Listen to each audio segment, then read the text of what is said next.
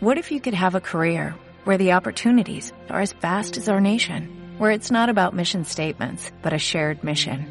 At U.S. Customs and Border Protection, we go beyond to protect more than borders, from ship to shore, air to ground, cities to local communities. CBP agents and officers are keeping people safe. Join U.S. Customs and Border Protection and go beyond for something far greater than yourself. Learn more at cbp.gov/careers.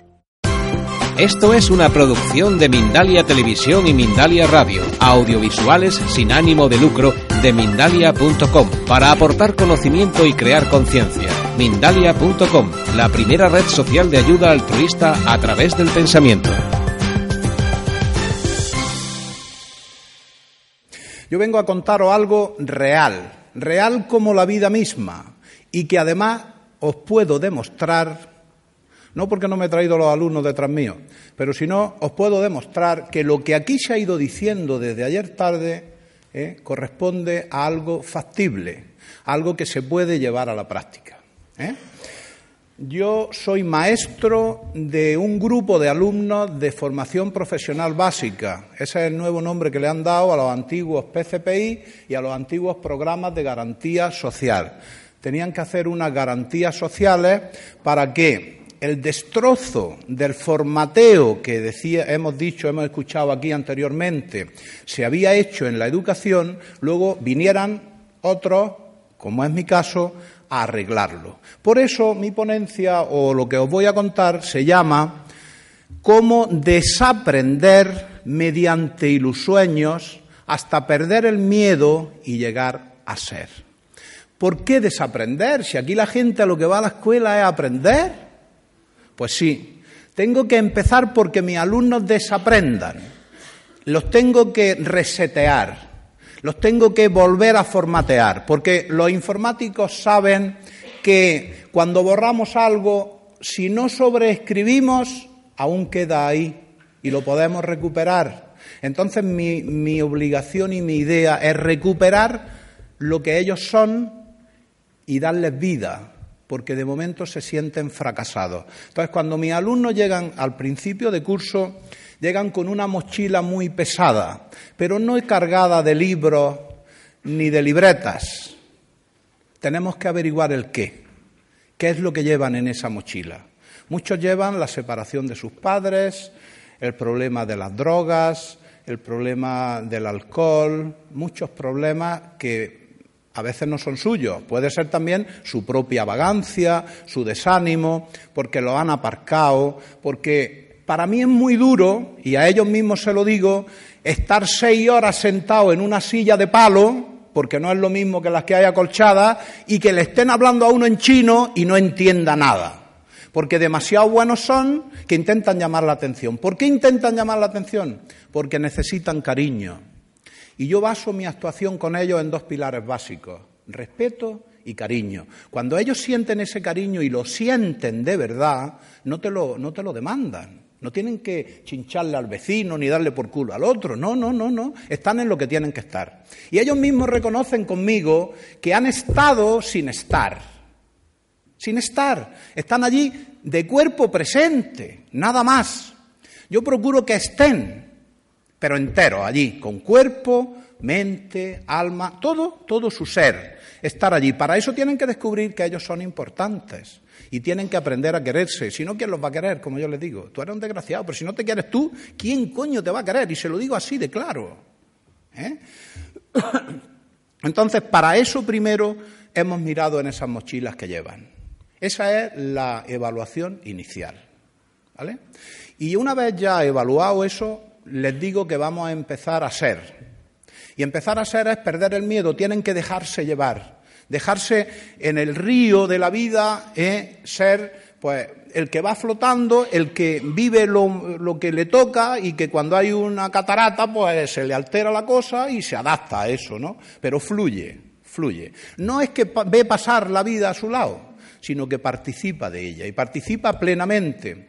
En esa idea ¿eh? de participación y de, de, perder el miedo, ellos al principio como que no se lo creen, pero empiezan a abandonarse un poco, ¿verdad?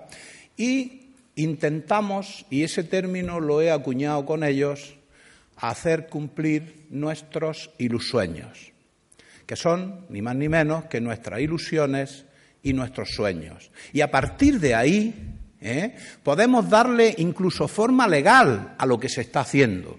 ¿Eh? Lo que pasa es que mi programación de aula, mi programación va al revés, porque yo tengo que ver qué es lo que he cumplido después, no antes.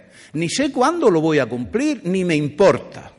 Porque si yo pido que se dejen llevar y yo soy el primero que estoy rígido y no me dejo llevar, entonces ¿qué estoy diciendo?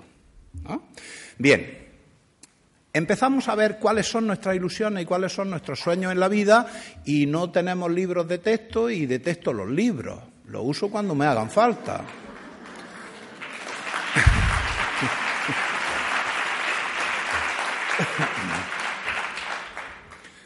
Tenemos la red de Internet con las precauciones que antes Jesús nos ha dicho ¿eh? y nos ha prescrito, que son reales, pero bueno, se puede utilizar, para eso está. Son herramientas, como todo, pero lo primero la persona. Y ahora digo, ¿qué es lo que me hace a mí ilusión en la vida? ¿Cuáles son mis sueños? Y los chavales Mm, cuando empieza a marearlo un poco, a variarlo, a ver qué es lo que cae, si son bellotas, aceitunas o almendras, que ya están secas y abiertas y caen, ¿verdad? Cuando empiezas así con ellos y ellos ven, te ven próximo, te sienten que estás de su parte y de su lado y que de verdad lo que quieres conseguir con ellos, crees que es algo cierto, que es de verdad, cuando tú te lo crees, se lo transmites a ellos y ellos también terminan creyéndoselo. Pues entonces piensan, bueno, ¿y, esto puede ser un cuento, esto de ilusueños? No. Al principio sí, pero luego ya no, ¿no? Empezamos nuestras sesiones haciendo un poco de tai chi chikun. Hacemos nuestras relajaciones si es necesario, cuando es necesario y por ende, pues bueno, luego la tutoría que hacemos ya os contaré un poco, pero primero no me quiero desviar de lo que es la elección de nuestros sueños. Con buena lógica dicen, profe, yo lo que me hace ilusión es irme de mi casa, independizarme, porque es que yo ya mis padres los tengo muy vistos. Y a mí me gusta irme de mi casa y hacer lo que a mí me dé la gana contagia a otros y al otro. Ah, pues yo también, pues sí, pues es verdad, pues yo no había pensado, pero eso es lo que más ilusión me hace, ¿no? Bueno, vale, muy bien. Convenimos en que ese va a ser uno de, sus sueños. Y con tres ilusueños hemos terminado el curso y hemos superado lo que teníamos que ir tachando en esa programación por si alguien dice, ¿y tú qué haces aquí? ¿Tú es que no haces nada con tus alumnos? Desde luego, si viene alguien de la inspección, yo le azuzo a los alumnos y le dicen lo que hacen. Y pueden poner algún inspector en su sitio. Aunque yo veo que también hay inspectores, como quien nos ha hablado esta mañana, que no están en su sitio, están súper en su sitio. están para poner en su sitio a otro y que cunda el pánico, ¿no? En ese sentido. sí. Bien, pues eh, con tres ilusueños hemos terminado. El primero era ese, irse de su casa. Y bueno, ¿y qué le vamos a llamar a esto? Pues vamos a ponerle libertad, porque se siente uno libre, vale, muy bien. Y con eso de libertad, ahora ya que vamos a estudiar. Ahora ya, ¿dónde están la lengua, las matemáticas, las ciencias naturales? Pero este maestro que se cree, que aquí, aquí, hemos venido al instituto, y, la física y la química. Pues sí, sí, pero ellos eligen lo que quieren y quieren cumplirlo, ese sueño. Yo les voy a ayudar.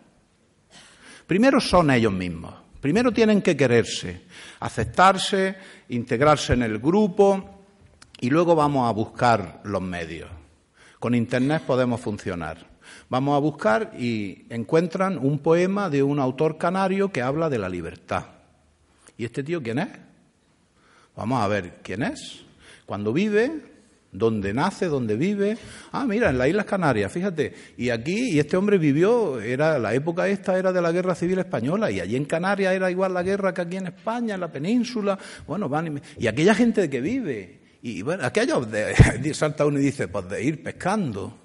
Porque como están rodeados de agua por todos sitios, de pescar, y ya luego se dan cuenta que también hay agricultura, uno se acuerda de los plátanos, el otro de otra cosa, y van buscando y te van planteando en su libreta unos trabajos, pero porque a ellos les interesa y cogen la información de donde vale la pena. Y en algún momento pues, me preguntan, no estoy seguro de esto que pone aquí, ¿qué te parece, Paco, tal? Pues mira, sí, no, en fin, filtrando un poco, ¿no?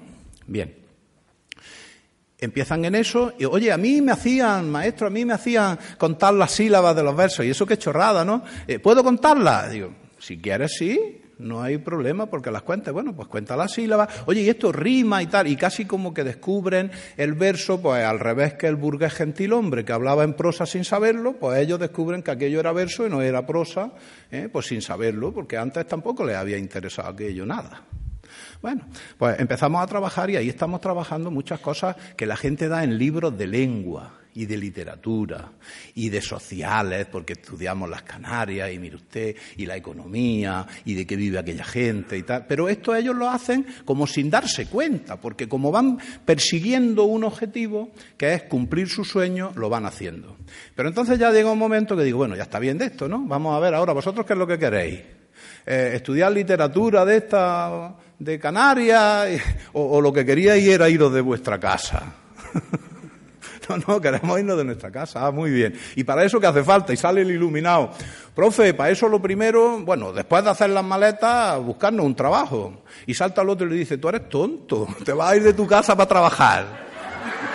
Hombre, que no, que uno no se va de su casa para trabajar. Pero claro, salta el otro y dice, no, un techo, profe, un techo donde, donde cobijarse. ya van por ahí las cosas mejor, ¿no? Pues empiezan a buscar pisos por internet. Y te dice uno, dice, profe, eh, eh, estoy viendo que son más baratos los alquileres en el extrarradio de Granada que aquí en el centro. Digo, anda, ¿y eso? Pues mira, fíjate, aquí tengo uno que vale tanto, el otro que vale cuánto. Ah, bueno, y tal. Y, bueno, y ya una vez que vemos los contratos de arrendamiento y ven que hay que dar un dinero de fianza y tal y cual, y de vez en cuando les pincho. Y digo, ¿y eso para qué os sirve? Claro, ya que no me preguntan ellos, porque ellos siempre se han preguntado, desde que han entrado en la escuela, de que eran chicos. Esto no sirve para nada. ¿Esto para qué sirve? ¿Esto para qué sirve? ¿No? Pues ¿y esto? Y yo les digo, ¿y eso para qué os sirve? Hombre, profe, si queremos vivir en un sitio tendremos que buscar piso y tal. Incluso hasta se ponen en contacto con propietarios de pisos para que le constaten que de verdad quieren eso, de ver cómo está el piso. Ya lo único que nos falta es ir a ver el piso. Pero claro, para tanto no tenemos tiempo. Para tanto no tenemos tiempo. Tratamos ese tema y ahora ya que estamos en el piso me dice uno, dice, profe, ¿y en invierno para ducharme con lo fría que está el agua, qué hago? Digo, pues tendrás que calentarla de alguna manera. Vamos a averiguar cómo empiezan pum, pum, pum, pum. Bueno, pero uy, pero si es que además encima esto hay más gasto, porque fíjate, yo pienso en poner un calentador eléctrico, pero ¿y cuánto? Por lo cara que está la luz y los calentadores esos que gastan mucho, vamos a averiguar el recibo de la luz. Y luego van a su casa y le dicen a su padre, papá, ¿por qué no baja la potencia contratada, que así te va a bajar el mínimo en los recibos de la luz? Y me llama el padre y me dice, Paco, ¿qué le has dicho a mi hijo? Que si yo no entiendo el recibo de la luz y me viene diciendo que... Bueno, vale. Miramos eso, calculamos a ver cuánto puede costar el gasto, el gasto de un termo, que cuánto consume, pues miran por internet y tal. Este, este de 80 litros estará bien para una persona. Bueno, a lo mejor luego me voy con mi novia a vivir, dos personas para ducharnos, el termo no se acabará el agua, tal, calculando a ver cuántos litros, si los mezclas con fría, en fin. Eso no se lo habían planteado en la vida, nunca, pero ahora le interesa le interesa. Bueno, pero porque es su sueño, entonces quieren conseguirlo de esa manera. Pues empiezan a calcular que si 800 vatios consume, que si tanto tiempo lo tengo encendido, y si lo apago y lo enciendo solo media hora antes, y si, y si luego quieres ducharte y no te has acordado de encenderlo, en fin, toda la problemática. O vamos a mirar a ver cuánto me va a durar una botella de gas butano con el termo y tengo la cocina y tengo cuál. Bueno, y ahora, ¿el papeo qué? Hay que comer. ¿Y vestirnos qué? Pues vamos a pensar qué cosas necesitamos y nos vamos al Carrefour, ahí a la Avenida Constitución, a ver las cosas allí in situ y hacer la lista de la compra. Claro. Y a partir de eso me llaman algunas madres y me dicen, Paco, mm, ¿qué le ha hecho a mi niña? Me dice una, que, que ahora se lo come todo. Y el otro día me dijo, mamá, ¿cuánto te quiero? Pero si antes me decía que la comida era una mierda y que era basura.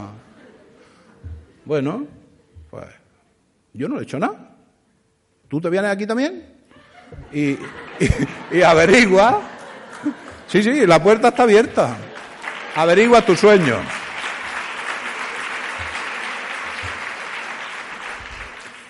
Y ahora vamos a ver el recibo del agua. Metros cúbicos. Pero y eso lo habían escuchado ellos en una pizarra escrito con tiza y no les había interesado nunca. ¿Y eso para qué? Y eso, no, no, es que eso tiene una equivalencia con los litros. No se les olvidará. Búscalo. Búscalo. Que sea tuyo eso. Cuando lo encuentres, te lo apropias y sabes cuántos litros tiene un metro cúbico. Y, luego ver los, bloques, que los primeros metros cúbicos te los cobran a un precio, los siguientes a otro, y luego me cobran la tasa de basura incluida, pero si es en un pueblo o no, todas esas averiguaciones. Y ya estamos allí plantados en el piso, y, y ahora, amigos, ahora sí necesitamos el trabajo, porque hay que pagarlo. Y ya sé lo que me va a costar todo, o casi todo menos los imprevistos. Que si la cesta de la compra, que si la ropa, que fuimos al corte inglés a mirar ropa, sin hacer propaganda para nadie, pues bueno, es un sitio donde lo tenían todo allí, iban y miraban, ¿no? Y ellos ya fijándose en otros sitios, en otras tiendas, cuando van con sus padres, cuando van. Y, me dice uno, dice, hay que ver, Paco, que yo le obligué a mi madre que me compraron unas zapatillas deportivas que costaban 120 euros con el trabajo que le cuesta ganar el dinero. Y yo me emperré y al final la pobre me las compró. Y yo he puesto aquí de comprarme unas, pero de esas del mercadillo de 15 euros. Porque claro, ahora tiene que ganarse los dineros, ¿no? Entonces, ahí cambia un poco la cosa. Bueno, pues hacemos todas esas averiguaciones y eso no son matemáticas ni nada, ¿no? Creo yo, porque vamos, primero para empezar, como no tienen trabajo, tienen que pedir un préstamo.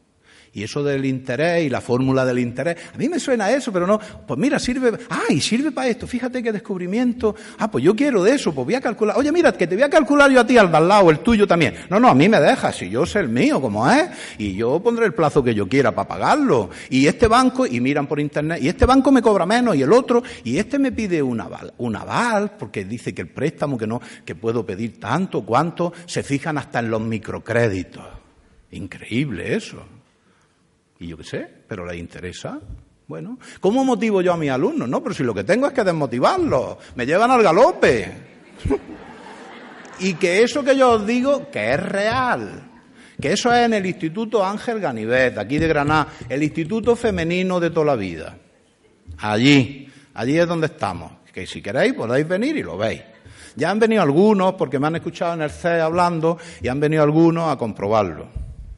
Y me se han ido diciendo, oye Paco, tus alumnos me he encontrado una cosa y es que son felices. Digo, hombre, menos mal que me has dicho lo que yo quería, porque yo lo único que quiero es que sean felices. No me importa otra cosa. Lo demás ya vendrá por añadidura. Bueno, pues el siguiente, y para la casa deberes ninguno, el deber de leer. Y luego viene una cotilla y me dice, Paco, que esta lo único que lee son recetas de cocina. Digo, déjala ver si se envenena. Déjala, que lee. Es leer, eso, es que eso no es leer. Digo, claro que es leer. Hombre, por ahí, si no había leído nunca nada. No leía ni los letreros de los lavabos cuando iba a la discoteca. pues ahora, si lee recetas de cocina, pues fenómeno. Pues ahora el, el siguiente ilusueño que nosotros queremos, que ya lo paramos cuando creemos que ya está agotado el tema, pues el siguiente ilusueño, pues yo tengo mucho interés en formar una familia. Porque claro, se han dado cuenta de que, bueno, si ya se han ido a vivir solos, pues como que formar una familia sería el paso siguiente. Ah, sí, muy bien. Bueno, ¿queréis que trabajemos sobre la familia? Pues vamos a trabajar sobre la familia. Bueno, ¿y esto ahora aquí cómo lo hacemos? Les digo, mirad, ir buscando el libro en internet de, de Aldous Huxley, Un mundo feliz, que se habla de una familia fabulosa. niños hechos en tubos de ensayo, educados en estantería, unos para fontaneros, los otros para médicos, los otros para arquitectos y los otros para maestros de escuela, y ninguno se va a pasar en la sisa de su inteligencia y de sus capacidades. y además luego no tienen ni, ni madre ni padre conocida. ¿Vale? Leen eso y se asombran. Pero eso para leerlo en casa y luego en clase lo comentamos. Y la familia, vamos a ver tipos de familia, pero todo eso y la problemática de la familia y por qué se separan. Pero les digo una cosa, bueno, ¿y, por qué se enamoran? Vosotros que estáis nada más los niños mirando a las niñas y las niñas mirando a los niños, ahora ya no como antes, con el disimulo ese, ¿no? Ahora los niños tienen que tener cuidado porque las niñas se les tiran al cuello. Pero bueno, con esas salvedades, ahí está. Ah, bueno, ¿y por qué creéis vosotros que en esa edad y no en otra? ¿Por qué las niñas en esa edad estáis tan enamorantes, tan guapas, y los niños tan musculosos y tan, tan atractivos para las niñas? ¿Por qué? Y entonces les meto ahí por debajo de la manga el sistema endocrino. Y eso les sonaba de naturales, pero no sabían para qué servía. Pues bueno, pues la secreción glandular sirve para que esta hormona se activa tal cual. Oye, pues esto me interesa a mí mucho. Digo, tú eres un cabrón. Digo, porque es que además esto te lo han estado enseñando antes y no le has hecho ni puto caso. Dice, a mí me suena el nombre, profe, pero a mí eso que no me interesaba, pero ahora, ¿y ahora para qué sirve? Pues no lo estás viendo, me dice, pues no lo estás viendo para lo que sirve. Bueno, y seguimos abundando en el tema de la familia. Pues cogemos el, bote de mayonesa vacío y vemos las prioridades. Las bolitas de cómo llenar mi vida, ¿no? Lo conocéis, eso no os lo voy a contar. Las bolitas de, de golf, las canicas, la arena, el café, y veo qué es lo que tengo que meter primero para que quepa en mi vida lo más importante, no se me quede fuera, ¿no? ¿Cuánta gente ha perdido a su familia por darle prioridad al trabajo, por ejemplo? O a los amigos, o a otra cosa, ¿no? Y terminamos con ese ilusueño y también todo eso acompañado con el idioma, ¿verdad? Pues ya encuentran que, claro, mantener una familia, todo esto está muy bien, pero ahora el tercer ilusueño era el trabajo, porque aunque lo habíamos tocado tangencialmente al principio, el trabajo es muy importante. Y fijaros qué tontería, que terminan los alumnos de primero, que ya sí es verdad que están casi vueltos como un calcetín, a estas alturas ya, pues terminan buscando en Infojob un empleo y dándose cuenta, dándose cuenta de la poca formación que tienen, de qué títulos tienes, qué sabes hacer. Cuando para, para ellos, para mí, son importantes sin saber hacer nada sabiendo hacer lo que, lo que buenamente puedan. Pero necesitan una titulación, necesitan papeles, ¿no? Digo, pero si vosotros con esta ilusión que estáis poniendo continuáis, podéis tener papeles, los que queráis, porque sois capaces.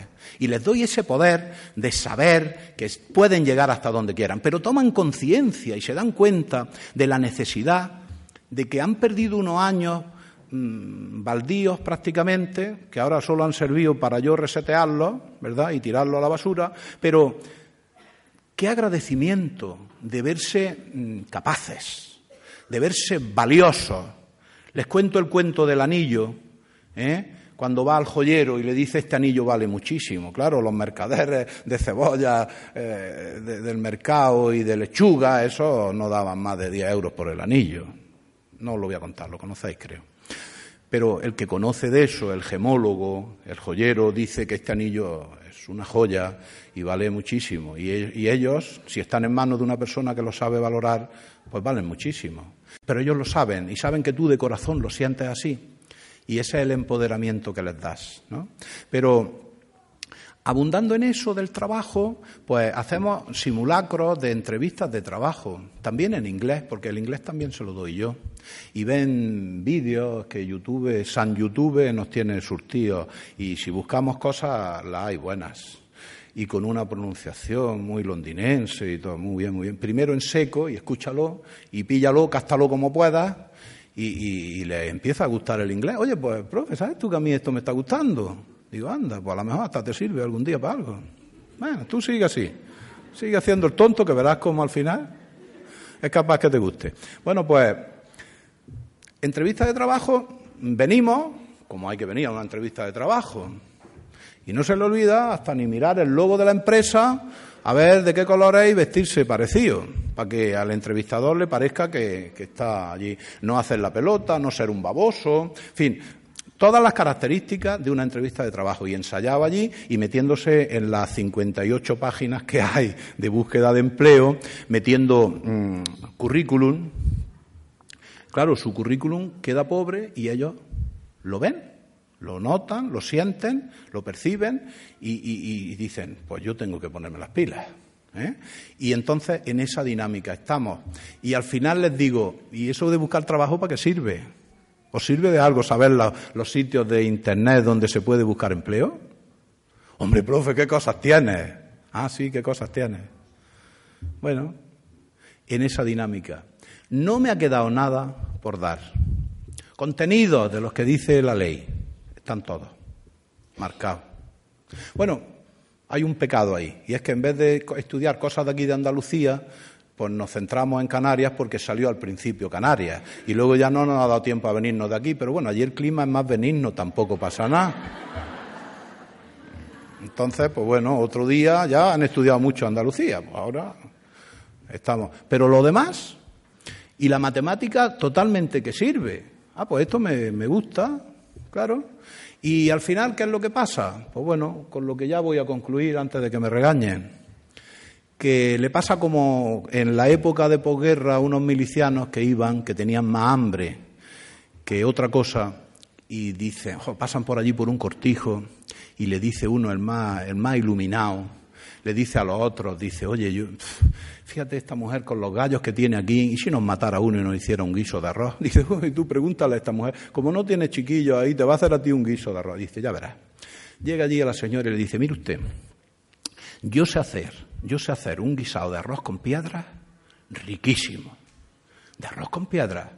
La mujer rápidamente pensó, con, con la cantidad de chiquillos que tengo, yo aprendo a hacer un guisado de arroz con piedra y los tengo alimentados todos los días.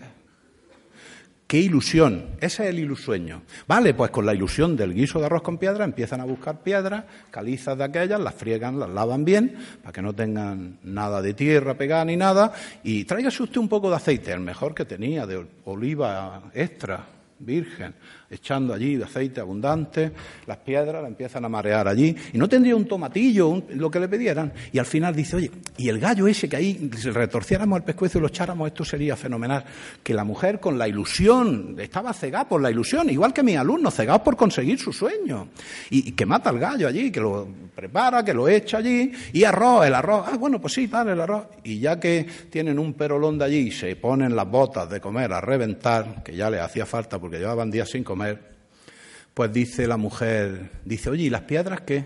Dice, no, las piedras sí, eso, las chupamos un poquillo y las echamos aparte para otro día.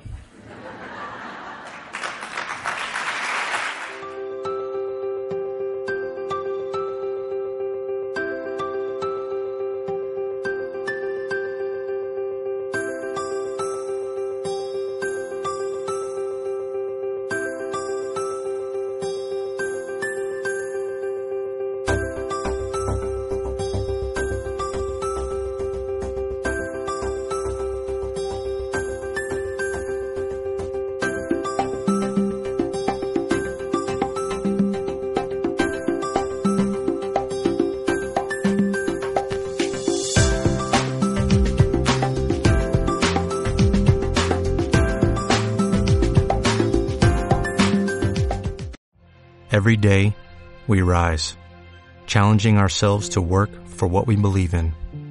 At U.S. Border Patrol, protecting our borders is more than a job, it's a calling. Agents answer the call, working together to keep our country and communities safe. If you are ready for a new mission, join U.S. Border Patrol and go beyond. Learn more at cbp.gov/careers.